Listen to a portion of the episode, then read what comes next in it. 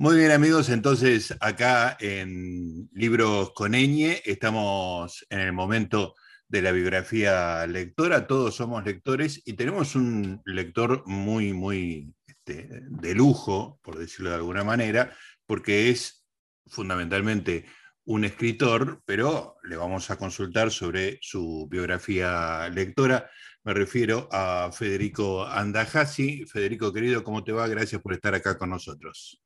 Hola Gustavo, ¿cómo te va? Un, placer, ¿eh? de verdad, eh, poder hablar de libros, que hace tiempo ¿eh? que, no, me toca hablar de libros. Este, ya, estaba medio extraviado en esta carrera loca que, uno inicia como, como escritor, como psicoanalista, y, a veces uno mismo se olvida, ¿no? Este, que, viene de ahí, que finalmente soy un, un escritor y antes que eso un lector. Claro, perfecto. Escúchame, ¿de qué te están haciendo hablar? Este, aparte de tu eh, profesión específica, tenés que hablar mucho de política y de economía, cosas que uno maneja medio de oído, ¿no? Sí, em, e-, es cierto que en la Argentina hay una tradición de, compromiso de, los escritores con, con la política. Eh, desde los albores de la Argentina. La, Argentina está fundada por, escritores, ¿no? No se nota, a veces no se nota, pero, pero es así. Este, y lamentablemente a veces esa, esa tradición se fue perdiendo. De modo que no debería ser extraño que un escritor hablara de política. Lo que pasa es que los vaivenes a veces de la, de la realidad te, te, llevan este, a mm, no solamente a opinar de ciertas cosas, sino a ocupar ciertos lugares en cierta geografía política imaginaria que a lo mejor este, uno no, sospechaba, ¿no? Este, porque la política, sobre todo la política, se hace muy a pesar de, los deseos y la voluntad de uno. Sí, efectivamente, uno tiene la sensación de que le gustaría estar hablando de otra cosa muchas veces, ¿no? Y que las circunstancias te obligan a volver siempre sobre los pesares que tenemos. Pero bueno, este es un buen momento para olvidarnos de todas esas penurias cotidianas este, y hablar de cosas más gratas como tu relación con, la lectura. Primero, déjame preguntarte, antes de entrar a tu biografía como, como lector, eh, vos cuando eh, publicaste tu primera novela con aquel famoso premio de El Anatomista, con el escándalo que se hizo con el premio eh, Fortabat, este, ya eras una persona con una profesión, o sea, este, te, hiciste escritor después de otra cosa, digamos, ¿no? ¿Qué fue lo que te llevó a sentir que tenías que escribir, siendo ya en ese momento un psicoanalista. Claro, lo que sucede es que yo llego al psicoanálisis por una pasión previa eh, por, la literatura. Lo mío era, era la, la literatura. Porque vos fíjate que mm, cuando vos lees a Freud, lees a Shakespeare, lees a Goethe, lees la mitología griega, tenés la, historia de la, literatura eh, hasta su época, ¿no? Este, en, Freud, tenés a Shakespeare.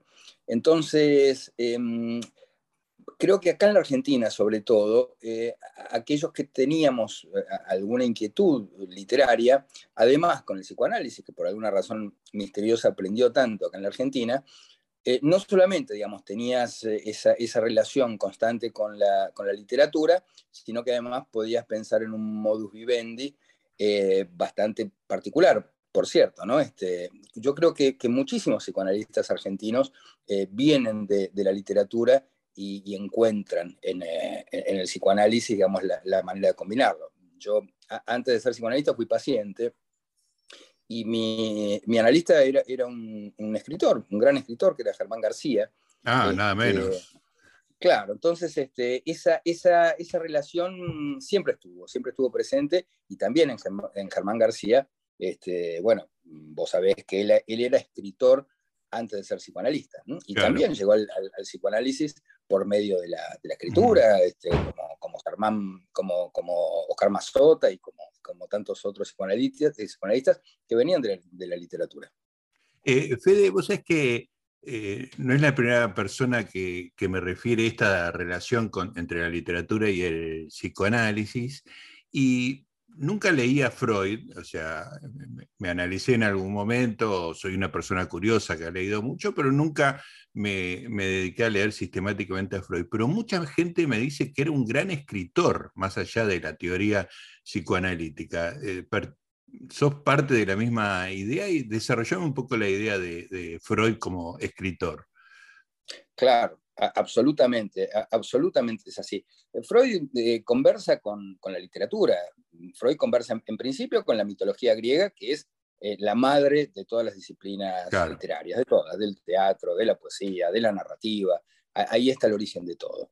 Em, el modelo que, elige Freud para estructurar el psicoanálisis es un modelo narrativo que tiene que ver precisamente con, esto que se, empieza a, estructurar como un relato a partir del mito de Edipo. El, psicoanálisis e, está fundado en, eh, en, la, metáfora de Edipo. Este, y, bueno, a partir de ahí se empieza, digamos, a, desgranar este, este universo freudiano que, nunca abandona la, literatura. Él además conversa con, los poetas, conversa este, con, con, la mitología griega, conversa también con la literatura de su época.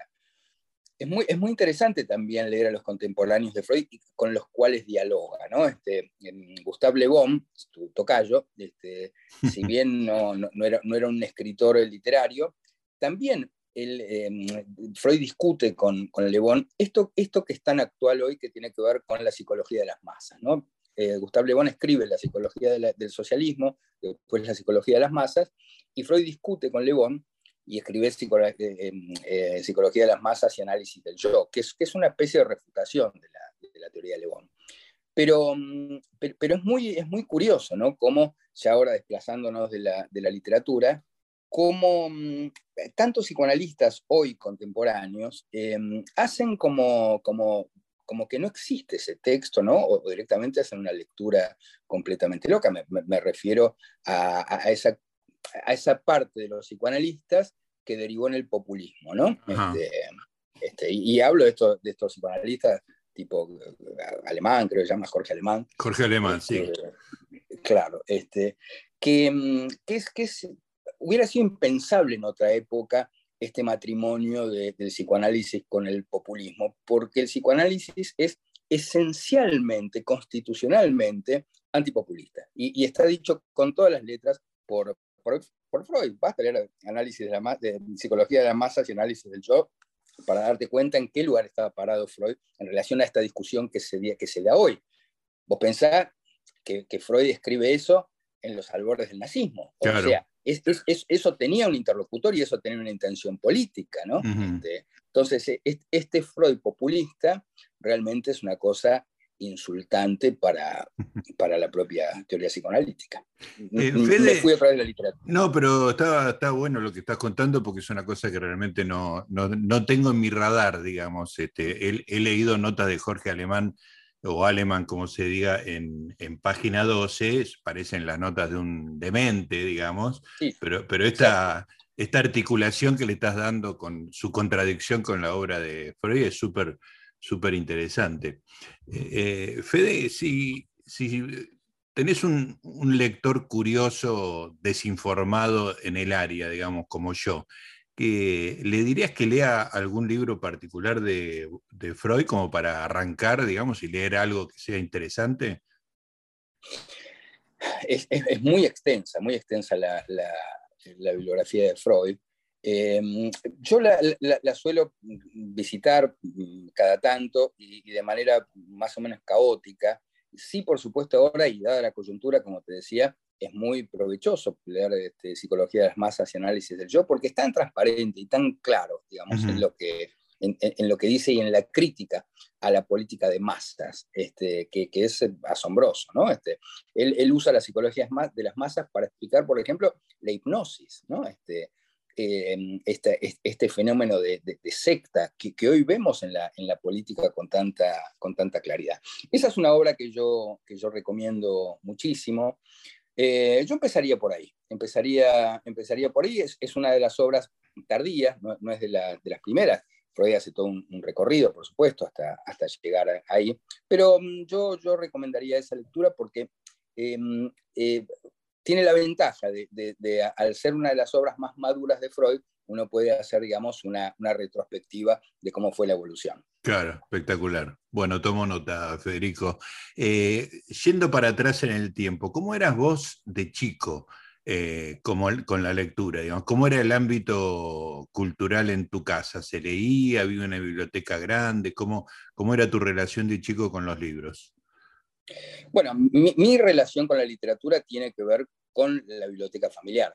Em, yo vengo de una, familia de editores, mi abuelo, que se llama Samuel Merlín, como el mago, em, fundó tantas editoriales como las que fundió. Este, fue, fue eh, en un momento eh, gerente de Udeva, tenía, como te imaginarás, una biblioteca fantástica. Este, una, gran, una gran biblioteca, además él era militante del Partido Comunista, así que era la, clásica biblioteca de un, de un militante comunista. Entonces yo heredé, primero, como, como lector, me formé en esa idea del lector clandestino, porque claro, tenía tantas prevenciones. Yo a la hora de, leer, es decir, mi abuelo me decía, eh, si lees tal cosa, no lo digas, si salís con un libro, envolvelo, que no se vea la tapa.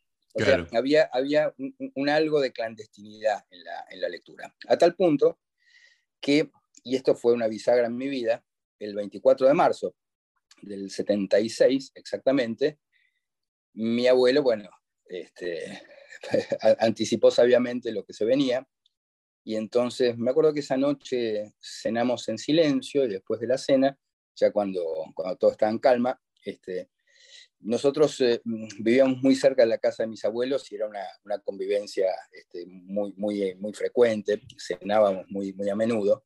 Eh, él vivía ahí en Ayacucho, entre Corrientes y Sarmiento. Y cuando ya eh, había entrado la, la, medianoche, mi abuelo empezó a, a, bajar los libros de los anaqueles y a ser atados con hilo sisal. era, era, un trabajo sistemático que, que hacía en silencio, no, no decía una palabra. Y nosotros lo, lo mirábamos este, sin saber muy bien qué iba a hacer.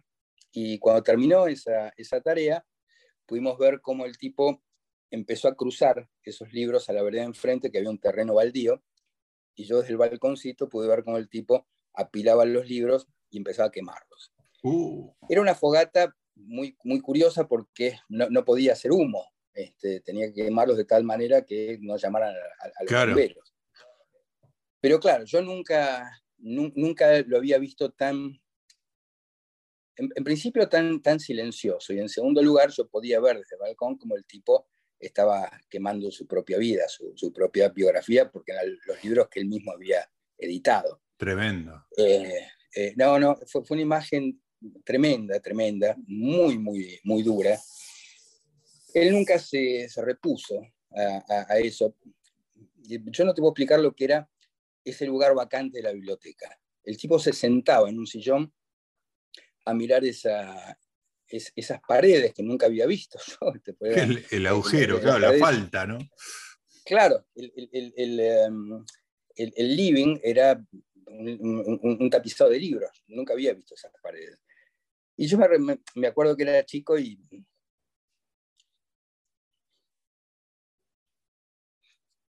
Te Me sentaba ahí al lado, al lado del viejo. Sí. Y, y el tipo lloraba. Qué impresionante, Fede. Qué escena tremenda. Y han pasado los años y la vivís con la misma intensidad. Sí, cada vez peor. Mira. Uno se va poniendo viejo y se va poniendo más, más sensible. Sí, por ahí le das la dimensión correspondiente, ¿no? A medida que te vas haciendo grande. Total. Pero bueno, el hecho es que hoy cuando termino de escribir un, libro, siento que le estoy devolviendo un ejemplar cada, biblioteca. Cada libro tuyo es una reposición a esos anaqueles. Sí, eso es una fantasía. Obvio. Es una fantasía. Los libros no vuelven, pero de alguna manera sí, porque ahí están las lecturas, quiero decir, deben estar en algún lugar de mis libros, deben estar esas lecturas de, la biblioteca de mi abuela.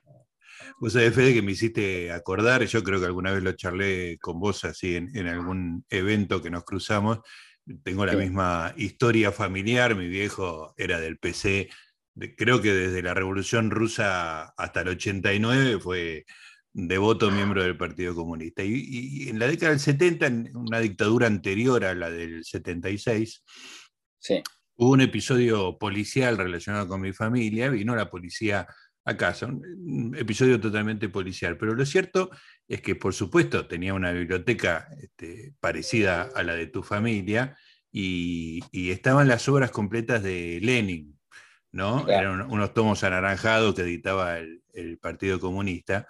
Y como estuvo la policía toda la noche en casa, mi viejo eh, se paró toda la noche charlando con los policías eh, amablemente en el lugar donde estaban los libros de Lenin, para taparlos, ¿entendés? Claro, claro, claro, claro. Se, pasó tres, cuatro horas parado para que los policías no vieran a, los tomos de Lenin.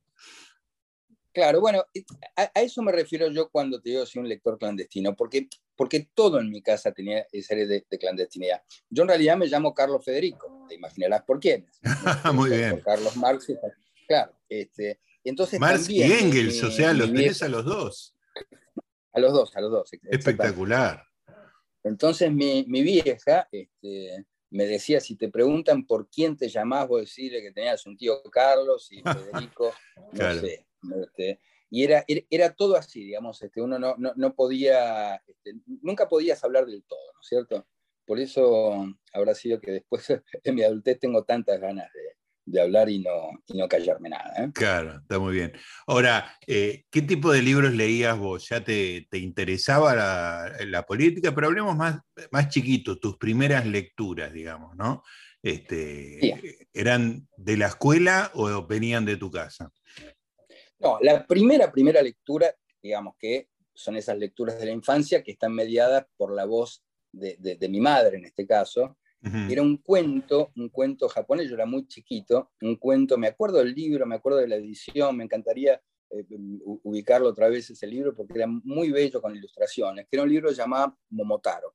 Momotaro es un cuento japonés em, que es, cuenta la historia clásica del, héroe, ¿no? Este, era un matrimonio de viejitos este, ya no podía tener hijos y la mujer estaba lavando ropa en el río, viene un durazno grande, este, muy, muy, muy vistoso, ella lo recoge y dentro del, durazno eh, sale Momotaro, que era el hijo que nunca habían podido tener. Bueno, y ese Momotaro se convierte en un héroe.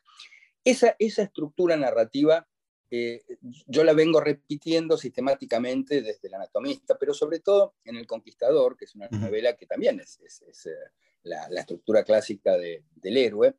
El Conquistador es la historia contada a la inversa, ¿no? Este, ¿Qué hubiera pasado si en lugar de este, que llegara Colón a América, antes hubiera llegado, por ejemplo, un azteca a España, ¿no? Como hubiese sido ese encuentro con los, con los salvajes. Bueno, este, yo repito de, mil maneras, de manera más, más velada y más explícita, esa estructura de la infancia del cuento de, de Momotaro que me contaba mi vieja. Y ya después, bueno, ahí viene esa, esa biblioteca, esa biblioteca de, de mi abuelo, estaban los cuentos de Álvaro Yunque, unos cuentos tremendos, durísimos, este, de, así, de, una, de, una, de una dureza este, este, fenomenal, que estaba considerada literatura juvenil, ¿no? Este, y, de verdad que eran cuentos muy, muy tremendos. Bueno, y después, por supuesto, sí, Horacio Quiroga.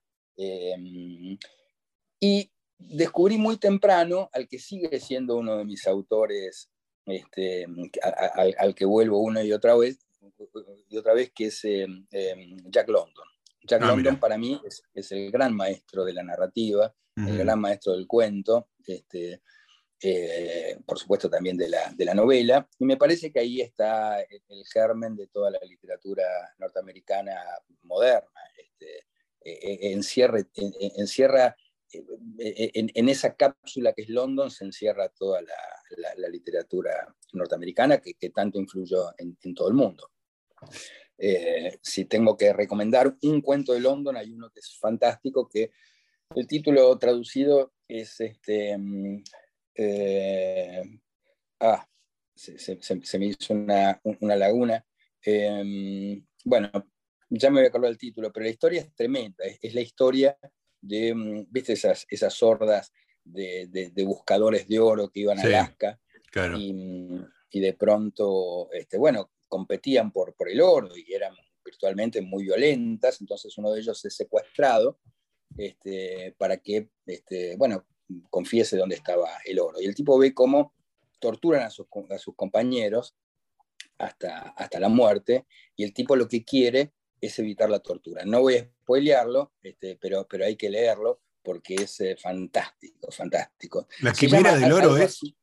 No, no, no, no, no. Es, es, un cuento que se llama algo así como eh, El burlado. El burlado, creo que se llama. Ajá, el burlado. Este, el burlado. Sí, es, es, es fantástico. Eh, de verdad que ese cuento es fantástico porque ahí está la esencia de la vida, como lo que uno intenta todo el tiempo evitar no es la muerte, sino el sufrimiento. Claro, qué este, bueno y es, es, un, gran, un, gran, un gran cuento. Así que mm, e, ese, bueno, y después, por supuesto, sí, ya mucho más avanzado, este, Borges. Borges sigue siendo para mí el, el gran este, escritor argentino. Eh, digo, argentino con, con, algún, con alguna precaución, ¿no? porque mm, es, es, mucho más que eso, es mucho más que un autor argentino.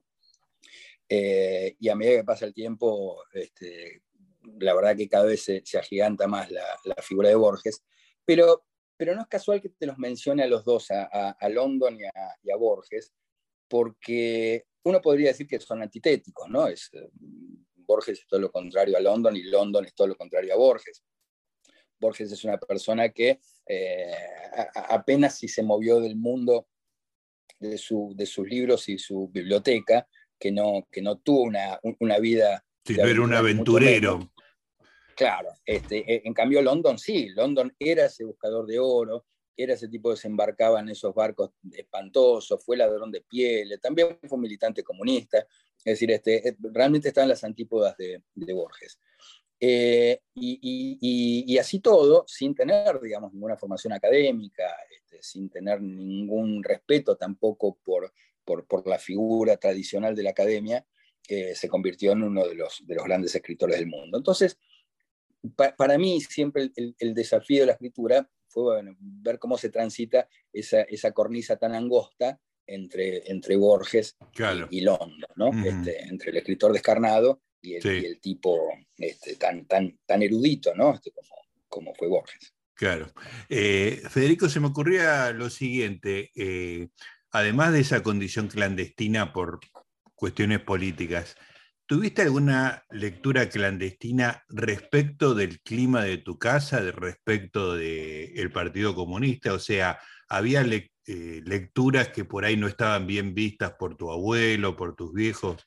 Porque no eran la línea del, partido. Yo te lo digo yo que he tenido que ver eh, eh, bodrios rusos, digamos, en la década del 60, muy este, influenciados por mi papá, ¿no? Eh, ahí en el cine Cosmos. Este, sí, tal nosotros estábamos, estábamos, a la vuelta del cine Claro, cerca de ahí, claro. Este, y, eso signó mucho la vida de la familia, porque en una época la, la, familia de mi mamá, antes de que yo naciera, vivía justamente arriba del, del Cine Cosmos, en un edificio que todavía está ahí en, eh, arriba del, del, cine.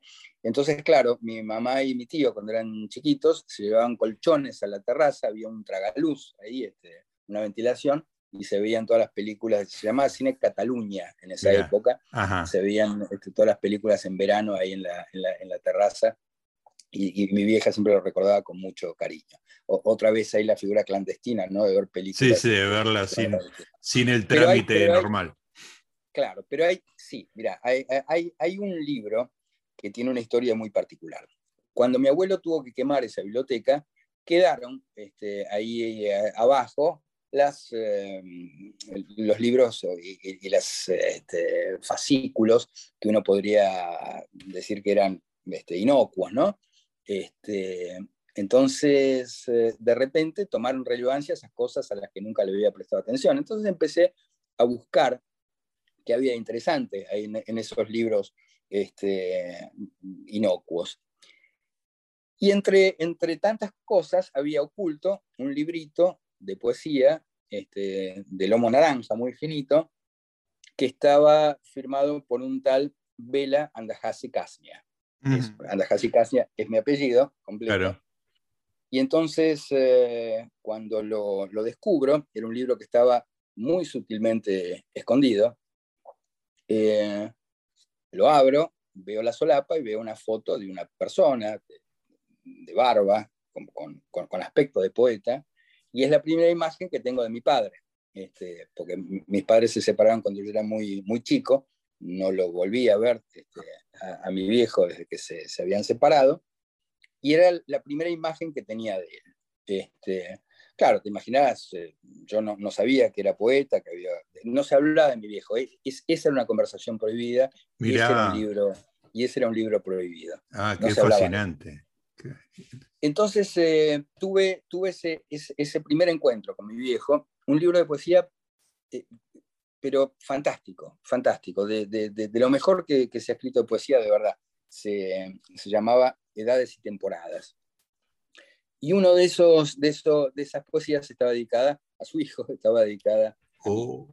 Eh, entonces, claro, te imaginarás qué, qué fuerte, porque claro, en, ese silencio que había en torno de mi padre, había una condena. Eh, claramente había una condena que yo no sabía exactamente cuál era.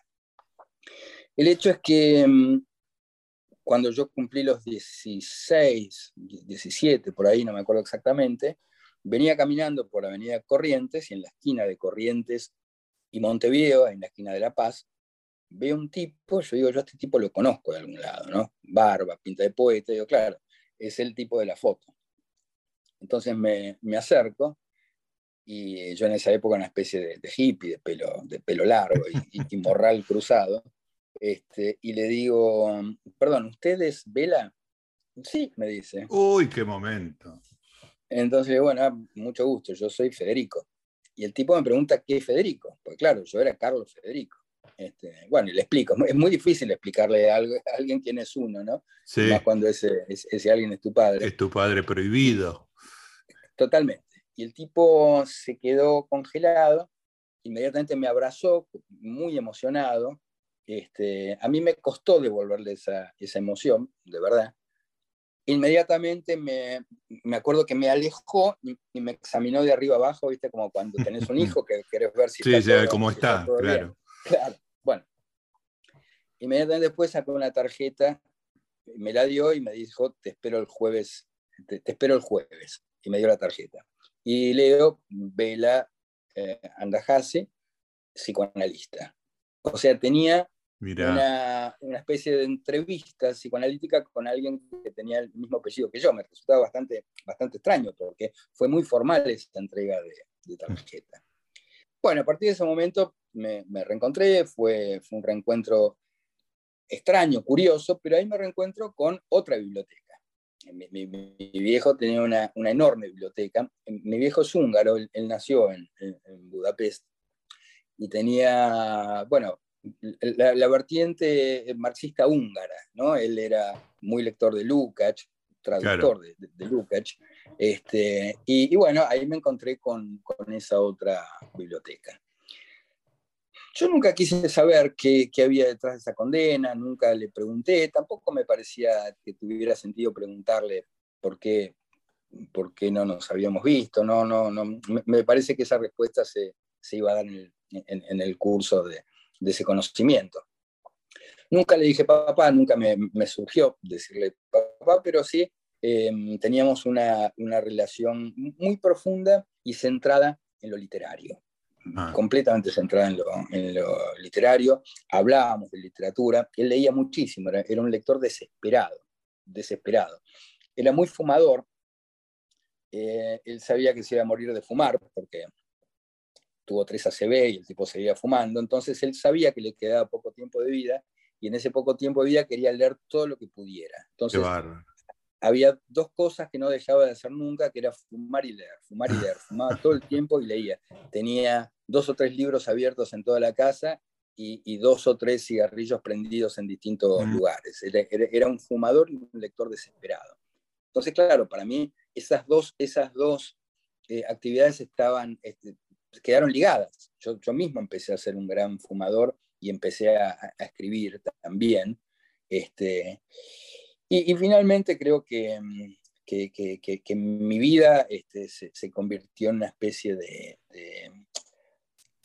de, de, plan para liberarme, digamos, de, ese, mm, de, esa figura tan que se volvió de repente tan, tan, presente en mi vida y con tanta influencia.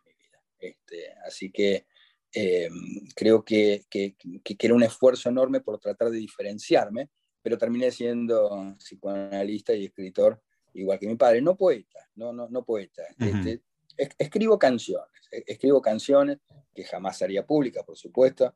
Este, tengo mi, mi, guitarra, tengo mi ukelele, pero jamás haría público nada de lo que, de, lo que canto. ¿Y fumador? No, dejé de fumar cuando nació mi hija. Cuando nació mi hija, ese mismo día dejé de fumar, pasé de fumar 20, 30 cigarrillos por día a, dejar de fumar por completo. Ah, eh, así que le agradezco muchísimo a, mi hija, este, entre otras tantísimas cosas, el hecho de que me haya dado ánimo para dejar de fumar. Te liberó del paso. Me da una, una curiosidad personal, por supuesto es tu historia, pero no puedo relacionar una cosa con otra. ¿Le contaste a tu mamá que, lo, que de repente empezaste a tener una relación con tu papá? Claro, sí, por supuesto. Este, y, mi vieja lo tomó con, muchísimo pesar, con muchísimo dolor. Em, ella estaba celosa de, mi padre, odiaba que yo me hubiera reencontrado con él. Em, no, no, no, no, lo aprobaba, digamos. Nunca me dijo nada, por supuesto, pero no, no, lo aprobaba. Eh, ella estaba muy, muy enojada con mi padre, muy enojada. Este, Entiendo. Mm, em, puedo, puedo, sospechar por qué, este, puedo, puedo imaginarlo. Este era un personaje, un personaje muy curioso, mi, padre, un, gran personaje, difícil para tener, me imagino yo, de, esposo, y, eso sí te lo puedo asegurar, muy difícil de tener de padre, muy difícil. Pero qué, qué, impresionante a lo largo de, de la charla, Federico, la imagen de la biblioteca con un agujero que deja ver los ladrillos y la imagen de, una familia con un padre que no existe y de repente aparece en forma de libro, ¿no? Es muy espectacular. Sí, eh, de, verdad que sí, y uno, y uno toma la, dimensión literaria que tiene todo esto mucho tiempo después. Eh, yo en el momento lo vivía con, con mucha curiosidad, era, era, una vida muy, muy de aventuras la que tenía yo con, mi padre. Él estaba casado con una, con una chica muy joven, japonesa. Este, cuando se casaron, la, esposa de él este, tenía 17 años, un por el estilo. Este, era una especie de, de, de, Lennon viejo, un poco frustrado, con una Yoko Ono eh, de Valentina Alcina. Este, Mm, pero, pero, eso tenía como mucha, mucha fascinación este, también. Y, mm, y, bueno, este, recuerdo sí un primer viaje que hicimos con, con mi viejo a, a, Montevideo, que fue un viaje en, barco, en el vapor de la carrera, que tardaba toda la noche en cruzar el río de la Plata. Em, que conversamos mucho en la borda del barco, tengo, tengo esa, ese recuerdo de estar conversando con él, fumando en la, en la balaustrada y en la borda del barco, y fuimos a la casa de unas hermanas muy misteriosas, muy misteriosas, eh, que se llamaban, me acuerdo, una cosa muy gótica, Leila y Lorelei, se llamaban, este, y una de ellas era ciega. Uy, Dios, eh, es una novela del siglo XIX. Es, es tremendo. Y, y, después, este, claro, deduje, nunca me lo dijo él con todas las letras, pero era claro, que las dos eran, amantes de él. Este, eh, Extraordinario. Lo, habían sido en un, momento y una terminó siendo también amante de un, periodista muy conocido en aquella época. No, no voy a decir quién era. Muy, muy conocido que escribía en el diario La Prensa, que sus notas eran explosivas.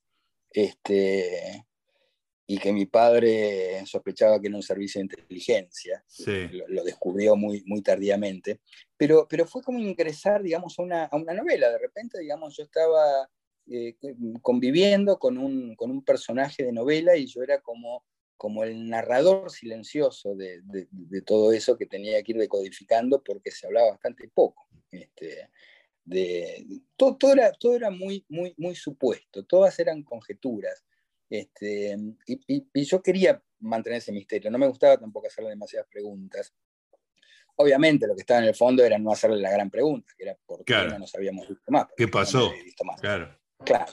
pero bueno, todas, todos esos interrogantes algún día me permitirán escribir esa, esa novela que todavía no, no he podido escribir. ¿eh? Te estaba por preguntar eso, que cómo no se convirtió en libro toda esta historia. No, no, no, no, no, no pude, no pude. Escribí sí la historia del padre de mi padre, mi abuelo, en una novela que para mí es la más entrañable, que se llama Los amantes bajo el Danubio, que cuenta una historia también fabulosa que me, que me costó muchísimo reconstruir.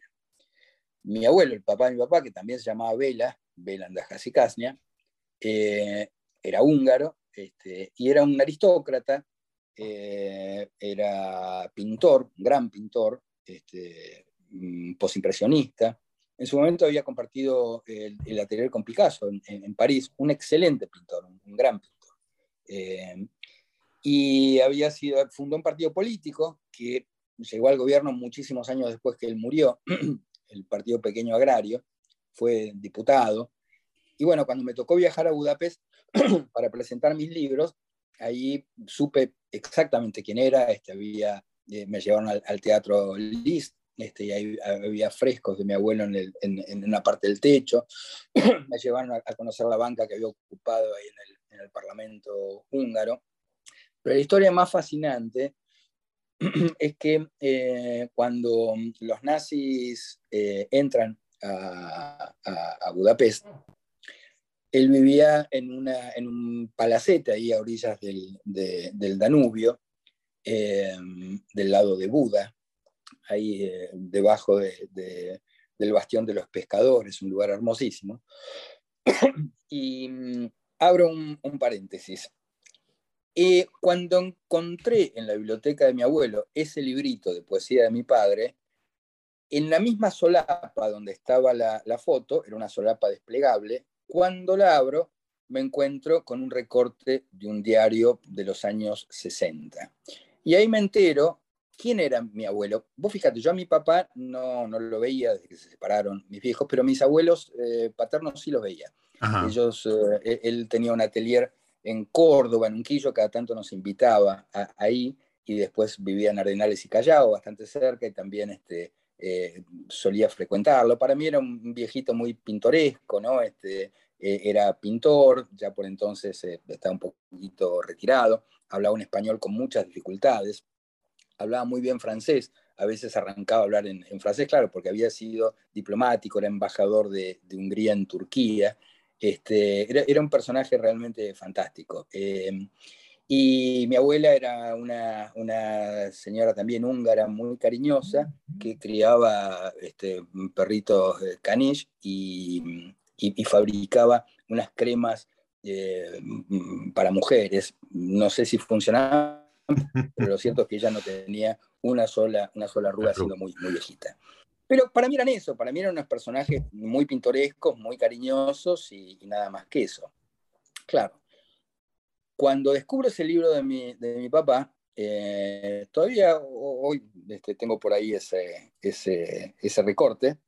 Después te lo voy a mandar a título personal porque es muy interesante verlo. Eh, ahí en, en, ese recorte em, mm, hacían mención a un acto que se había hecho en la AMIA, donde eh, mi abuelo recibió una distinción junto con Emily Schindler, la viuda de Schindler, por haber ocultado judíos, por haber salvado judíos durante la, durante la guerra. Yo no sabía eso, no sabía. Y claro, mi abuelo jamás hablaba de eso, ¿viste? La gente que estuvo en la guerra, él estuvo en las dos guerras, tenía de hecho una bala alojada en el cerebro este, que, por momentos le causaba mucho dolor de, cabeza. Pero es gente que no habla de la guerra en absoluto, para nada. Y, y, de verdad que la pasaron muy, muy mal.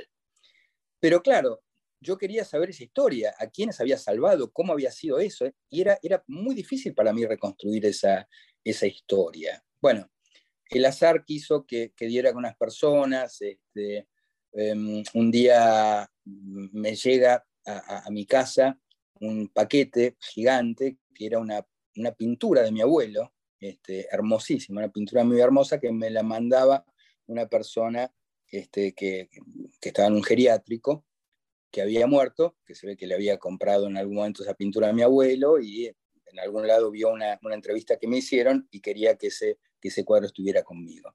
Entonces empecé a contactarme con la familia de esa, de esa mujer empecé a, reconstruir la historia de mi abuelo en Hungría cuando salvó a los judíos. Es una historia, pero, realmente, este, viste, cuando empezás a escribirla decís, esto será verosímil o será demasiado. Qué bárbaro. Em, cuando, cuando entran los, los, nazis a, Budapest, eh, mi abuelo efectivamente es entre otras personas, a un matrimonio de, judíos en el sótano de su, de su, casa. Mi abuelo no era judío. Mi madre es, judía, pero mi, familia paterna no, no lo es. Entonces, eh, ese, ese matrimonio que escondía mi abuelo en el sótano estaba compuesto por quien era su primera esposa y el marido de entonces, que era el hombre con el cual mi abuelo sospechaba que le había sido infiel mi abuelo. Entonces, ocultaba en el sótano de su casa, ya casado con mi abuela, este, Con, Margarita.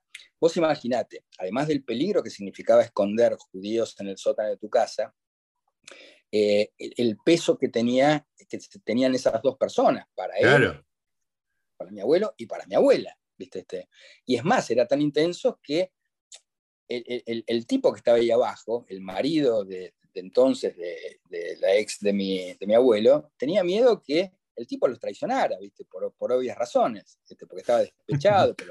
una, venganza muy sencilla, ¿no? E, e, exactamente, exactamente. Y el tipo es más, sospechaba que si no los entregaba era por una venganza por la positiva, para demostrarle que era mejor que él. Este, entonces era, era una tortura este, estar eh, ahí abajo, hasta que las cosas se invierten. Pero este, sucede que mi abuelo, cuando había sido embajador en, Turquía, este, había conocido al agregado militar de Alemania, eh, que el tipo se había convertido para esa época en eh, un oficial de, la ocupación alemana en Budapest. Y en estas ansias de, posteridad que tenía el, nazismo y de grandeza, no tiene mejor idea que pedirle a mi abuelo que lo retrate, que haga una pintura de él. Mm. Claro, el de mi abuelo encima del sótano donde estaban escondidos este, este, este, este, matrimonio. O sea, que cada vez que venía el tipo a que lo retratara, escuchaban las conversaciones, podían escuchar los pasos, y es más, sospechaban que el tipo podía saber que estaban ahí abajo. No, no, te voy a contar cómo, cómo termina la historia, pues no te la quiero spoilear. Sí, voy a leer el libro, este, claro, porque estoy apasionado. de, verdad que el, final, el final es real y es increíble, termina acá en la, en la Argentina. Pero, pero es una, esa historia sí la pude escribir, este, me, costó muchísimo reconstruirla históricamente, ¿no? por supuesto, pero sí la pude escribir. Pero la historia de mi, de mi viejo, de mi padre, no, no pude. Eh, de verdad que lo intenté varias veces y no, y no pude. Yo supongo que hace, poco, durante la pandemia, murió mi, mi mamá, este, que creo que era si se quiere, el gran obstáculo para. un obstáculo, claro, sí. Esa historia, porque era, era, como traicionarla. Mi, vieja es mi primera lectora. Todo, todo lo que escribí este, fue leído escrupulosamente antes por ella, con alguna censura, por supuesto, ¿no? Este, el anatomista se, le dio con alguna, con alguna censura, este, pero, pero fue siempre mi primera gran lectora. Y era una historia que yo no le podía dar a, leer a ella este, por, obvias razones, por obvios motivos, porque claro, eh, ella quiere y me lo dijo, que escriba la historia de, su familia materna. Este, eh, que, también, por supuesto, es apasionante. Pero, pero este, este, esta cuestión ¿no? de los celos, de, los celos es como, como que aparece muy, muy, muy, muy frecuentemente en la, historia de, mis viejos. Mi, papá también era muy, muy celoso. Qué, historia espectacular. Bueno, Federico, la verdad que fue un placer, me emocioné con un montón de historias de, tu familia, atravesado por los libros siempre, pero bueno, abriste el corazón y la verdad que fue una charla sensacional, así que te, agradezco muchísimo. Federico un, gusto, Gustavo, porque de verdad que, es poca la gente que, valora los libros, ¿no? Este, digo que, no está particularmente en programas de cultura que, son bastante difíciles a veces, pero quiero decir, este, alguien como, vos, que, de repente este, le abra a, la audiencia la, fascinación por los libros, para mí es este, un, privilegio y un honor, así que Mil gracias, de verdad, Gustavo. ¿eh? Estamos los dos agradecidos. Te mando un abrazo enorme, Federico Andajasi. ¿eh? Abrazos. Ahí estaba, en biografía lectoras, en Todos Somos Lectores, hoy Federico Andajasi nos conmovió con sus historias familiares. Seguimos en Libros con Eña.